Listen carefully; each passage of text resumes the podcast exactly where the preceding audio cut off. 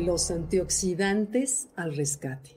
Ese es el tema del cual vamos a hablar hoy. No sé si alguna vez te ha pasado, que seguro te ha pasado, que estás ya sea frente al mar o en una montaña o en un parque aquí en una ciudad o estás en un jardín y de pronto llega una ráfaga de aire que te mueve el pelo, mueve las hojas de los árboles y que te hace sentir vivo, así, eso que cierras los ojos y dices, es que es la coreografía perfecta todo lo que veo ahorita. Bueno, quienes vivimos en ciudades y que hemos tenido que usar mascarilla ahorita para todo, nos ha hecho apreciar algo que antes no valorábamos, el valor del aire, de lo, la delicia que es respirar aire puro. ¿Qué tal sales de un edificio donde estuviste un buen rato con mascarilla y haces esto y, o sea, es una verdadera delicia, ¿sí o no? Bueno, ese aire tan delicioso, basta que nosotros estemos tres minutos sin ese aire para morirnos. O sea, así de valioso es ese elemento que antes ni nos acordábamos de lo valioso que era.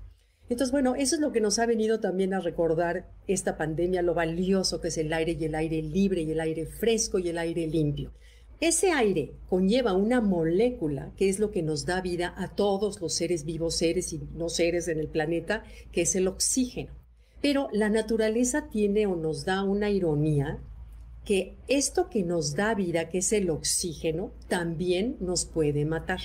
Nos puede matar lentamente, pero nos mata. Y te preguntarás, ¿cómo? Si el oxígeno siempre hemos oído que es lo que nos hace estar vivos y lo que los árboles y etcétera, todo el tema del oxígeno, pues resulta que también nos puede matar.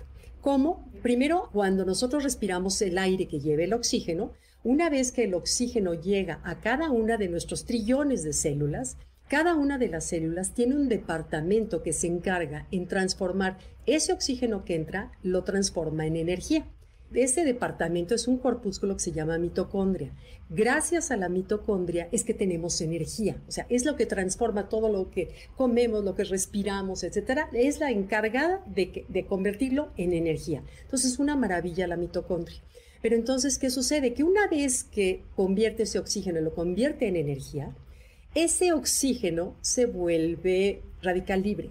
Y ya hemos hablado aquí que son los radicales libres. Los radicales libres es exactamente lo que molecularmente, celularmente va haciendo como un choque en el periférico. ¿Se acuerdan que alguna vez detallamos que eran los radicales libres? Que va destruyendo y va destruyendo las células, los tejidos, etcétera. Entonces, ojo, por esa razón es que no es tan conveniente hacer demasiado ejercicio porque entonces esa oxidación se va haciendo mayor. Miren, hay un genetista que se llama John Byrne. Es un genetista que lo describe así. Dice, el oxígeno, simplemente velo, es un explosivo, es un corrosivo. Basta ver un metal, lo que le hace el oxígeno al metal, o basta ver qué sucede con un clavo, cómo lo oxida.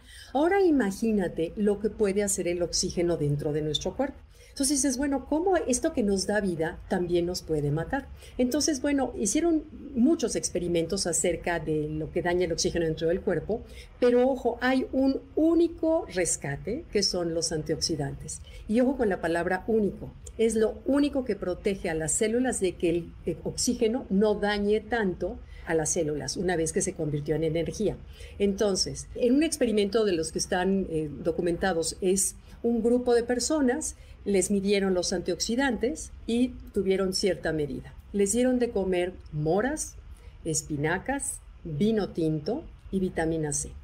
Y a las cuatro horas les volvieron a medir a todos el nivel de antioxidantes.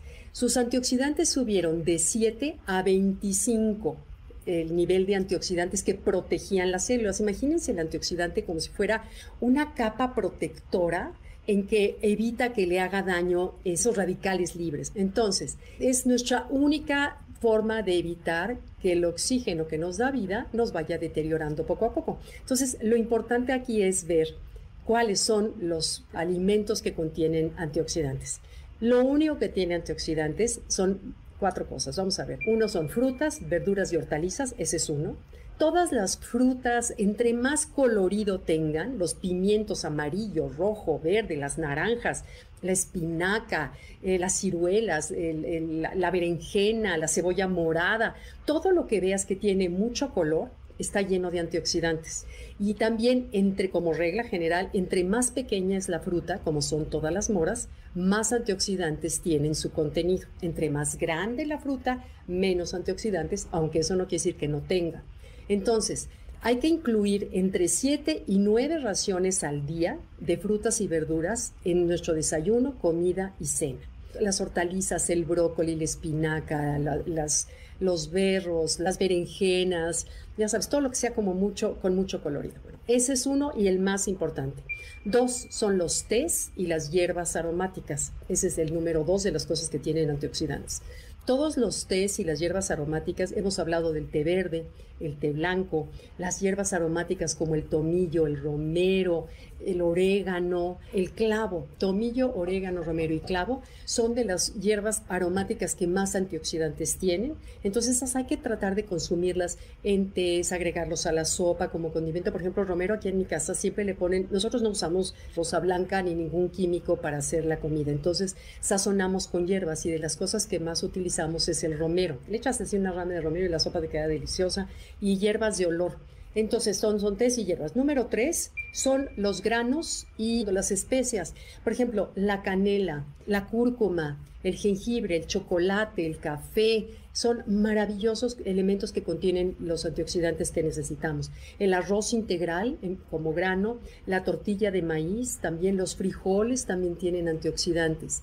Entonces, hay que incluirlo. Esos fueron el número tres. Y por último, número cuatro, las vitaminas. Todos son los suplementos que, nos podamos tomar. Porque, bueno, si bien nuestro cuerpo tiene maneras, tiene recursos naturales, hay unas vitaminas que es importante agregarlas porque a lo mejor en tu alimentación no está lo suficientemente eh, eh, contenidas. Son vitamina A, vitamina E y vitamina C. Después están la axtaxantina, que la encuentras en cápsula, naturalmente se encuentra, por ejemplo, en, los elotes, en el maíz es bueno, eh, creo que la zanahoria también tiene, pero es muy poquita la cantidad. Entonces, una cápsula de axaxantina, el resveratrol, que ya ven que es buenísimo, y el glutatión, que es maravilloso. El glutatión es el padre de todos los antioxidantes y desafortunadamente nuestro cuerpo no lo produce o lo produce en mínima cantidad. Ese sí es necesario reponerlo y es muy difícil que se absorba. Entonces, sí tiene que ser un elemento de calidad el glutatión. En la Q10, la, la cápsula de Q10, de coenzima Q10, y el ácido lipoico. Esos son, en resumen, todo lo que nos ayuda a proteger esas células de ese maravilloso elemento que nos da la vida, pero que también nos puede matar, que es el oxígeno, pero que al cubrirlo nosotros con los antioxidantes, protegemos que nos haga el menor daño posible. Muchas gracias. Si tienen alguna duda, pregúntenme, con mucho gusto se los respondo. Los leo a todos. Muchas gracias por sus comentarios. Gracias. Bye.